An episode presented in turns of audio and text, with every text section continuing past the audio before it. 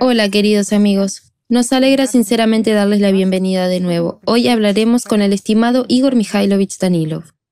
Saludos. Igor Mikhailovich, en el mundo moderno, una persona vive, como se dice, a gran velocidad, en un modo de multitarea, con todo tipo de ajetreo, exceso de trabajo, estrés, etc. Y ciertamente cada persona quiere escapar de este torbellino de problemas cotidianos, para reiniciarse, ganar fuerza y fortalecerse espiritualmente. Una de las primeras soluciones que se le ocurren a una persona es cambiar de entorno. Por ejemplo, irse durante unas semanas a algún lugar maravilloso, con una naturaleza hermosa para estar en armonía consigo mismo y llevar a cabo una especie de reinicio espiritual. Y tiene grandes expectativas de que durante este periodo conseguirá definitivamente obtener algún tipo de experiencia interior a través de los sentimientos y realizar prácticas espirituales diarias. Por regla general, nuestros amigos compartieron que cuando cambian su entorno de esa manera, ni siquiera consiguen realizar siempre las prácticas. La conciencia dice inmediatamente, ya estás relajado de todos modos. ¿Para qué necesitas entrenamiento autógeno? Mira, ¿por qué la práctica de contemplar la naturaleza y el mundo que te rodea no es una práctica maravillosa para ti que te dará tanto inspiración como fuerza? Y como resultado de semejante descanso, semejante cambio y semejante reinicio, en lugar de fuerza, la persona siente, por el contrario, que se ha producido un declive espiritual, que la onda no es la misma e incluso que ha retrocedido unos pasos. Así que surge una pregunta, ¿cómo es eso? Parece que lo has pensado todo, cambiaste el entorno. Es decir, cambias las condiciones externas y parece que algo debería cambiar en el interior. Y sin embargo, una herramienta tan maravillosa como las vacaciones, relajación, reinicio y liberación emocional no ha funcionado. ¿Por qué ocurre esto? Todo es sencillo. Esperamos que al salir de la rutina e irnos de vacaciones, podamos cambiar algo. Podremos dedicar más atención a la práctica, como tú dices. Después de todo, en la vida cotidiana tenemos trabajo, familia, tareas domésticas y muchas otras cosas. Y para nuestros voluntarios, digamos, es aún más difícil porque tienen mucha responsabilidad, tienen que hacer muchas cosas buenas e importantes. Mientras que si vas de vacaciones, tienes más tiempo. No solo descansarás, sino que también podrás centrarte en tu mundo interior. ¿No? Sí, exactamente. Pero tengo una pregunta sencilla. ¿Quién empuja a una persona a irse de vacaciones y por qué? ¿Y cuál es el concepto de vacaciones en general? Empecemos por el hecho de que nosotros, como humanidad, adoptamos esta cultura de las vacaciones no hace tanto tiempo. En realidad, empezamos a ir a balnearios o a otros lugares solo hace poco. Antes no era así. Simplemente no existía ese concepto, ir a algún sitio de vacaciones era algo incorrecto de alguna manera. Sin embargo, hoy en día es normal para nosotros. E invertimos toda nuestra atención en ello durante todo el año, pensando que ocurra un milagro en vacaciones. No ocurrirá. ¿Y quién impulsa a una persona a irse de vacaciones? Eso es lo que digo. ¿Y por qué? ¿Quién le impulsa? Bueno, es una esperanza de que algo cambie, ya que hemos cambiado nuestro entorno. En realidad, intentamos librarnos de los problemas que ya nos han agotado con su rutina. Pero en realidad, si nos fijamos en la raíz, estamos intentando escapar de nosotros mismos, cambiar algo. Sin embargo, vamos allí junto con nosotros mismos y por eso nada cambia. En cuanto llegamos a nuestras vacaciones, intentamos empezar a descansar de forma estereotipada, como todo el mundo. A relajarse, sí. A relajarse, a tumbarse en la playa. En cuanto desplazamos nuestra atención del trabajo interior a algo exterior, tiene lugar, digamos, una lucha trivial, o para ser más correctos, una captura de nosotros como yo, como personalidad, por parte de la conciencia. En otras palabras, el demonio empieza a ganar esta misma vigilancia empieza a aflojar. Por supuesto, al fin y al cabo, ¿para qué hemos venido? Para relajarnos. ¿No es esa la directriz que nos han dado? Sí, exactamente. Y aquí la respuesta. El demonio nos impulsa allí para que nos relajemos y descansemos de él. Aunque en realidad a menudo lo hace solo para llevarnos a la esclavitud aún mayor, ¿verdad? Pues nuestras esperanzas de que si cambiamos de entorno, algo cambiará drásticamente para nosotros. No se hacen realidad en este caso. A menudo estas decisiones surgen básicamente cuando la conciencia más se queja en cambiar el entorno. Pues sí, Vamos a relajarnos. que está cansada. Todo esto viene de la conciencia. Y hay un pequeño punto aquí. Como has dicho, la conciencia más se queja. Amigos míos, este es un momento de oro. Cuando tu conciencia empieza a sentirse oprimida, empieza a indignarse mucho, a empujarte a cambiar algo, no importa qué exactamente. Si es posible, mudarse a alguna parte. Si no es posible mudarse, entonces al menos irse de vacaciones a alguna parte. Reunirse con amigos o hacer otra cosa, al menos cambiar los muebles de la casa. Cualquier cambio. Y si la conciencia insiste mucho en esto, si siente que, digamos, se está encogiendo, empieza a buscar una salida. ¿Por qué he puesto el ejemplo de que se está encogiendo? Si te sientas y te calmas en este momento en que quieres cambios, cambiar algo. Es más, hacerlo urgentemente y la conciencia insiste en ello, lo sientes casi físicamente. Siéntate, relájate, observa lo que ocurre en tu interior en ese momento y comprenderás que la conciencia siente realmente una especie de compresión incluso a nivel físico, es decir, transmitida a través de las neuronas de tu cerebro. Sentirás físicamente una cierta compresión en tu interior. ¿Por qué? En este momento, la conciencia se esfuerza mucho por atacar, y lo que llamamos el hilo de plata intenta comprimirlo tanto como sea posible. Gasta la última de sus fuerzas para derrotarte. Es tan interesante, en otras palabras, no se trata de una compresión del hilo de plata, sino al contrario, de este estrechamiento. Es una ampliación del hilo de plata. Cuando una persona empieza a tener éxito en algo, cuando de hecho ya empieza a trabajar de forma independiente, ya sabes, lo diré de esta manera, cuando aparecen destellos, sobre todo, a menudo esto ocurre cuando aparecen destellos del contacto de una persona con el mundo espiritual, cuando una respuesta empieza a destellar en su práctica. Y estos primeros rayos de esperanza empiezan realmente a darle placer. Es entonces cuando la conciencia se asusta. ¿Por qué? Porque si una persona prueba el fruto del Espíritu, la conciencia ya no podrá ofrecerle nada. ¿Por qué? Como solían decir antes, del fruto espiritual es lo que da la mayor alegría y placer. Es la libertad de la personalidad. Es el contacto con la fuerza real. Es difícil describir la práctica sin crear, digamos, condiciones para la imitación por parte de la propia conciencia.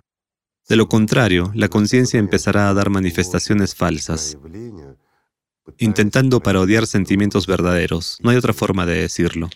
Ella también utiliza a menudo esta Sí, herramienta. exactamente. Cuando una persona se sienta a practicar, aún tiene poca experiencia. Más bien piensa que actúa e intenta averiguar cómo es. Estoy sentado aquí, una persona común. ¿Quién se despierta inmediatamente en nosotros? Un escéptico. Es decir, esa misma conciencia. E inmediatamente intenta utilizar este tipo de trucos y dice, eres una persona común, estás sentado o de pie, no importa.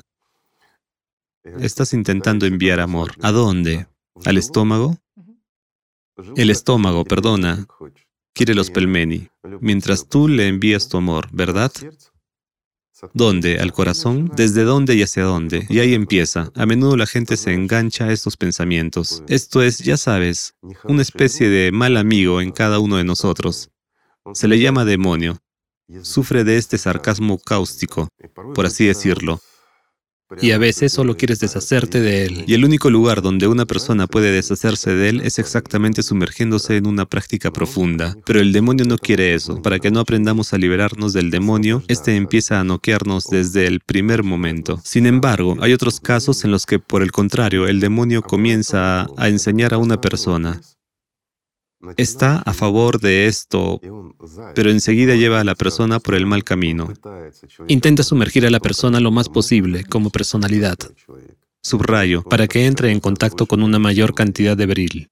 Al final el demonio se lo lleva todo a la materia, es decir, empuja a la persona a la magia. Esto también ocurre a menudo, amigos, incluso en las personas que reciben algún tipo de experiencia inicial. De todas formas, la conciencia empieza a incitar, diciendo, estás sentado y practicando, bien hecho, sientes algo, ya sientes incluso cómo dar tu amor al mundo espiritual, cómo enviarlo a Dios, pero ¿qué te ha dado Dios a cambio? Y así sucesivamente. En otras palabras, comienza estas dudas y distracciones, ¿cierto? ¿Cuáles son los frutos de tu práctica exitosa? Ese es exactamente el punto. ¿Hay un resplandor en tu cabeza, como decían? Sí, ¿dónde está tu resplandor? Y a veces la gente se enaltece. En lugar de la verdadera luz interior y verdadero y genuino amor, una persona siente que se ha encendido un halo sobre ella y se exalta a sí misma. De nuevo, ¿quién la exalta? Satanás exalta a una persona como un tonto, diciéndole, bien, siéntate y medita. Lo principal es alimentarme y cuanto más mejor. Y luego ve a enseñar a otros y diles cómo convertirse en una luciérnaga. Podrás caminar de noche sin linterna y la gente te verá desde lejos, ¿no es así? Así es. Por desgracia, el demonio es muy fuerte, no hay que subestimar su poder. Un demonio forma parte de todo el sistema. Es imposible derrotarlo, solo puedes escapar de su poder y controlarlo. Es decir, Nadie ha quitado la libertad de elección. Por lo tanto, una persona como personalidad puede elegir fácilmente los pensamientos que necesita en ese momento para mejorar su propia vida. Ahora volvamos a las vacaciones, ¿de acuerdo? ¿Por qué se distrae una persona durante las vacaciones? Esto es elemental. La conciencia simplemente le tiende una trampa. El demonio lo estafa. No hay otra forma de decirlo. Basta con distraer o debilitar un poco a la persona y ya está. La persona ya está tumbada, descansando. Le basta el mar o lo que sea. El mar, el bosque, todo es maravilloso, todo es hermoso. La persona está descansando, mientras que por dentro se vuelve cada vez más vacía. Al final se da cuenta de que después de volver de unas vacaciones así, en las que se olvidó de las prácticas y de todo, estaba demasiado ocupado con todo tipo de cosas. No ha traído nada de vuelta y su cuerpo no ha descansado realmente, excepto que hay fotos que puede subir a Instagram o algo así. Recoger bril. Recoger bril de otras personas y presumir, sí, pero ¿a quién le interesa ese bril? ¿Acaso a una persona como personalidad? Cuando dio su bril a su propio demonio y ahora intenta recoger el de otras personas, ¿verdad? Igor Mikhailovich, ¿cuál es la mejor forma de descanso para una persona que sigue el camino espiritual? Tengo una pregunta sencilla. En primer lugar, aunque una persona se haya ido de vacaciones, ¿qué ha cambiado? ¿Lo ves? Decoraciones. Solo las decoraciones. En primer lugar, ¿cómo puede cansarse una persona? Por ejemplo, tomemos una familia. Alguien tiene pareja. ¿A dónde vas a escapar, verdad? Él o ella quiere irse de vacaciones. La familia es la familia. Es sagrada. Te dedicas a tu propio desarrollo espiritual, mientras que tu pareja no quiere. Eso es... No es para cancelar las vacaciones, ¿verdad? Por supuesto, es una persona libre, tiene derecho, así que claro que se puede ir, no hay nada malo en ello. E incluso para uno mismo, si una persona le gusta bañarse en el mar, ¿por qué no? A pasear por las montañas, por el bosque, tampoco hay nada malo en ello. ¿Cuáles son las mejores vacaciones? Cada uno tiene sus preferencias. A alguien le gusta esquiar, a otro ir en bicicleta, a otros hacer paracaidismo, a otro le gusta bucear. Hay muchas aficiones, pero son aficiones. En cuanto a lo que realmente puede beneficiar a una persona, porque unas vacaciones deben beneficiar a una persona. Sí, claro. Puede ser distinto y cada uno tiene derecho a elegir el suyo, pero las mejores vacaciones son aquellas en las que puedes transmitir tu estado interior de este amor divino a otras personas, en las que puedes servir al mundo espiritual, en las que puedes hacer algo realmente bueno, y entonces sientes una oleada adicional de fuerza, de fuerza verdadera, y una verdadera oleada. De hecho, muchas personas ya han probado los resultados de unas vacaciones así, Igor Mikhailovich. Lo sé, sí. Muchas personas, sobre todo los participantes del proyecto Sociedad Creativa y los participantes del movimiento Alatra, eligen precisamente este tipo de vacaciones y dedican todas sus vacaciones y fines de semana a dar y regalar a la gente. Sabes, este mismo voluntariado es verdaderamente el servicio, servicio a la gente, servicio al mundo espiritual. Son vacaciones maravillosas, pero, de nuevo, la gente tiene familia. Por supuesto, absolutamente. Por lo tanto, también hay que respetar a la familia. Pero, ¿quién le impide a una persona en esas mismas vacaciones a las que tiene que ir para cumplir con su deber para con su familia, ¿quién le impide vivir para la gente? Y compartir la verdad y difundirla. Ciertamente. Por todos los rincones del planeta. Absolutamente cierto. Hay casos, si la gente es aficionada, ya sabes, a viajar a algún lugar del lejano norte o, por ejemplo, a Antártida, seguro que no pueden contárselo a los pingüinos pero uno también se encuentra allí con seres humanos. Bueno, al menos durante el viaje. Totalmente cierto. Hasta el lugar de destino. Así que no todo es tan sencillo, es solo cuestión de voluntad, ¿verdad? Y todo vendrá con ello. Tengo una pregunta sencilla. ¿Quién impide a una persona disfrutar del océano y realizar prácticas al mismo tiempo? Porque la práctica es, diría yo, una carga en los primeros pasos. Cuando una persona da los primeros pasos en su desarrollo espiritual, es cuando le resulta un poco difícil e incomprensible. Sí, este periodo puede prolongarse para algunas personas, pero todo depende de lo fuerte que sea el demonio y de lo fuerte que sea el ángel. Una persona como ángel, como personalidad, puede ser bastante débil y puede necesitar años, a algunas personas incluso décadas, para probar este fruto espiritual.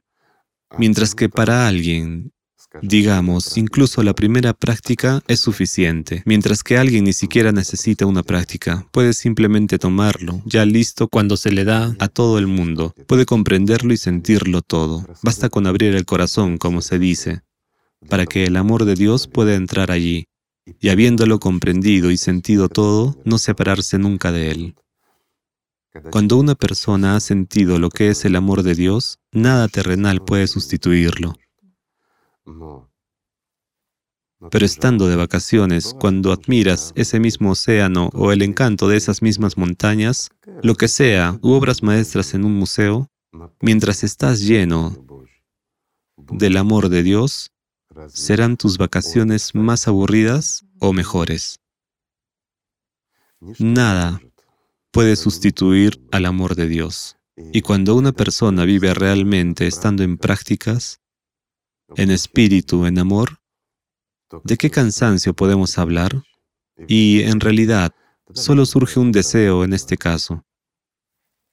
Cumplir todo con lo que puedas en este mundo devolver a todos a quienes debes algo, todo lo que les debes. Me refiero a familiares, seres queridos y a todos los demás. Cumplir con tu deber y al mismo tiempo servir al mundo espiritual. Hacer todo lo que dependa de ti por toda la humanidad, por las mismas personas que una vez fuiste, hasta que te diste cuenta de lo que es el amor de Dios y volver al hogar lo antes posible, donde, bueno, donde te llame, donde las propias alas te lleven.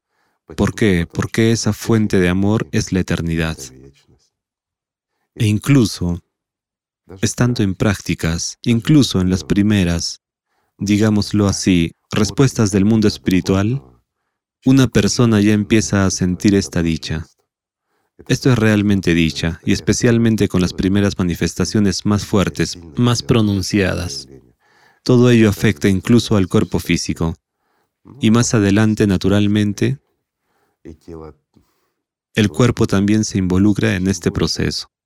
Cuanto más de esta fuerza, ni siquiera estoy hablando de alat, estoy hablando del aumento de bril que una persona recibe en respuesta a lo que ella misma da. Esto ya lo cambia todo. Es otro nivel. Por supuesto. Esta fuerza es de una pureza diferente. Esto ya es llenarse. Es ya el sentido de la existencia humana. Son sensaciones indescriptibles. Esto es alegría, esto es amor, esto es el placer más alto que una persona puede recibir aquí, en este mundo. ¿Cómo se puede descansar de lo que es bueno? Pues no lo entiendo. Por otra parte, ¿Por qué rechazarlo? ¿Y cómo se puede rechazar? Ya sabes, la gente lo rechaza en los primeros pasos. En este caso, sí, el demonio aún es fuerte. La persona no tiene experiencia y estos primeros pasos suyos están controlados, se dan bajo coacción, por así decirlo. No hay otra forma de llamarlo. Cuando una persona siente y comprende que sí, que es necesario realizar una práctica, que hay algo más grande detrás de ella, entonces, ya sabes, te lo diré así, es como los pelmeni debajo de una tapa, ya sabes, de cristal, la ves, pero para sacarlas tienes que hacer un esfuerzo. Lo mismo ocurre en este caso, sientes que allí hay algo bueno, necesario e importante para ti, pero debes trabajar en ti mismo. Así que aquí, mientras haya una debilidad, el diablo puede jugar sin duda. Pero cuando más se acerca realmente una persona al mundo espiritual y cuanto más amor recibe, más débil se vuelve Satanás. La persona se vuelve más activa, quiere hacer más en este mundo. Pero, de nuevo, volvemos a esos angelitos que no conocen el amor de Dios. ¿Cómo puedes teniendo el amor de Dios, no transmitirlo a ellos? Una pregunta sencilla, amigos. ¿Cómo puedes no compartir lo que da a la vida? Lo que es el mayor placer de este mundo. Una pregunta sencilla. Por supuesto. No puedes sino compartirlo. Usted ha dicho que este amor arde realmente en el interior. Claro que arde. Por eso quieres transmitirlo, para que la gente lo experimente, para que lo comprenda todo, para que, bueno, otra vez, ya ves, también se trata de la experiencia. Cuando una persona permanece mucho tiempo, bueno, ¿qué quiero decir con mucho tiempo? De nuevo, digamos, ¿qué es una larga estancia en el amor? Según nuestros criterios terrenales. Y aquí hay una diferencia. Supongamos que realices una práctica espiritual durante una hora, pero durante un minuto tienes esta verdadera sensación de dicha, pues ese minuto se convierte en una eternidad para ti. Luego sales de la práctica, miras el reloj y no lo entiendes. O puede ocurrir al revés, entras en una práctica y este amor de Dios es como un instante, pero miras y han pasado varias horas de práctica. Nuestra conciencia reacciona de forma muy interesante ante tales cosas, mientras que el tiempo está controlado en realidad por nuestra conciencia. Así que cuando sales de la práctica y ya la propia conciencia se activa y comienza a evaluar algo, es incluso interesante observarla. En primer lugar, lo, digamos, lenta que es, lo poco agresiva y cobarde. E incluso tiene miedo de responder a una pregunta que necesites. Tiene miedo de que la notes. Bueno, eso es después de una buena práctica. Y tiene miedo de que la descubran. Por supuesto. Pero ya sabes, lo que también es muy interesante es que cuando una persona, por ejemplo, permanece en el amor de Dios frente a ese mismo océano, no necesariamente durante la práctica, sino cuando vive en su vida cotidiana después de la práctica. Después de todo, es importante no solo permanecer en el amor durante la práctica, sino que es importante, amigos míos, permanecer en este amor incluso después de salir de la práctica. Esta conexión no debe interrumpirse ni perderse. De lo contrario, en cuando la pierdas, el demonio atacará. Así pues, permaneciendo en este amor de Dios, en esta misma playa y mirando ese océano, ya lo percibes como un regalo de Dios, como una gran fuerza que de todas formas quieres convertir en algo que dé vida a la gente, algo que ayude a la gente y de ninguna manera les quite la vida o se convierte en algo en lo que, digamos, a un demonio le gustaría que se convirtiera. ¿Verdad? Lo ves todo desde una perspectiva diferente. No quieres que esta fuerza sea destructiva para la gente. Por supuesto. Y quieres convertirte tú mismo en este océano en el sentido espiritual. Pero en el sentido espiritual, aspiras a esto en cualquier caso, incluso durante las primeras prácticas. Cuando empiezas a sentir este amor, cuando recibes esta respuesta, al fin y al cabo, todo cambia. La vida cambia de verdad. Pero ¿sabes cuál es la paradoja? Basta con que la conciencia, el demonio, irrumpa, simplemente te distraiga. Y si tú, amigo mío, has sucumbido a esta tentación de la conciencia y te has distraído, aquí hay un peligro. Puede llevarte tan lejos en su engaño que no encuentres el camino de vuelta y entonces comienza lo contrario. Puesto que se da cuenta y sabe que tienes la oportunidad de reunirte con el mundo espiritual, es decir, de ganar la vida, que es mortal para la conciencia, esto le provoca miedo e impotencia. Así que para no perder poder sobre ti y no perder su propia vida, el demonio comienza a enfurecerse con toda su fuerza, por así decirlo, y a menudo lleva a la persona a unos estados psicológicos difíciles, por así decirlo, despertando en ella el odio, la ira y otras cosas. Pero al mismo tiempo, aquí hay otro matiz interesante.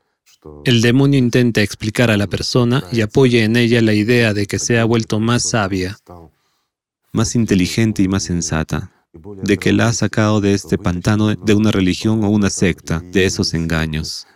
Mira, ahora puedes ver con claridad, has comprendido que todo eso son tonterías, y empieza a distraer a la persona con este lío en la cabeza, con el conjunto estándar y la aleja de Dios. Finalmente conduce a la persona a un estado de subpersonalidad y sigue reinando sobre ella incluso después de la muerte del cuerpo físico. Esto tiene sentido para la conciencia. ¿Sabes qué más tiene gracia? Observamos a la gente, vemos mucho. Una persona siente y comprende que no es verdad, comprende que la bestia le estafará literalmente, que se trata de una mentira procedente de Satanás, que solo juega con la conciencia primaria, con la megalomanía y el orgullo. En su interior la persona siente angustia y aún así sigue a la bestia, ya sabes, como un animal al matadero. Recuerdo que una vez usted dijo, ¿acaso la sabiduría consiste en que la conciencia te diga algo? La verdadera sabiduría consiste en no perder esta conexión interior. Por supuesto. Si la has perdido, entonces por muy inteligente que seas desde la posición de la conciencia secundaria, eres un gran tonto porque has perdido la conexión genuina con Dios. Yo lo diría así. Una persona inteligente es la que comprende cómo está organizado este mundo, mientras que una persona sabia es la que sabe y puede discernir dónde está Dios y dónde Satanás.